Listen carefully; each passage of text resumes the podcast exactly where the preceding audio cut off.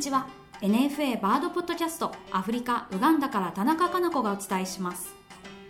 今日ご紹介するウガンダの鳥はメガネヒタキです。今回鳴き声は後ほどお伝えします。メガネヒタキはオオハシモズカの鳥で分布域はアフリカ大陸のサハラ砂漠から南の部分に横長に広がっています。ウガンダでは国土全体に分布してるんですね。くちばしから尾の先までが1 3センチで小さめの鳥で頭から尾にかけて黒くてお腹は真っ白です。英語で Brown-throated Wattle-eye というのですがこれはメスの喉から胸元にかけてが茶色いことに由来しています。ちなみにオスは白いんですね。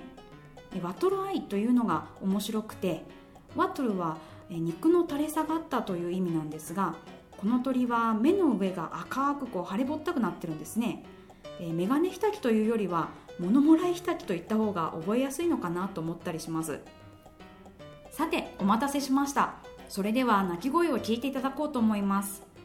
この番組の英語版で話しているジョニーによると Please come for breakfast と言っているように聞こえるとのことなんですがいかがでしょうか？聞いてみてください。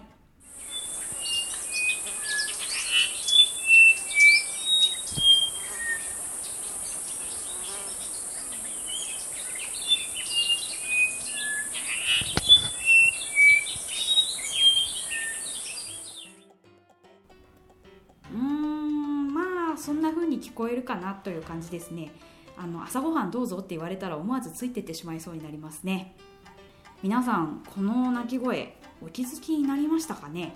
実はこれオスとメスのデュエットなんですね。2話でこれ鳴いてたんです。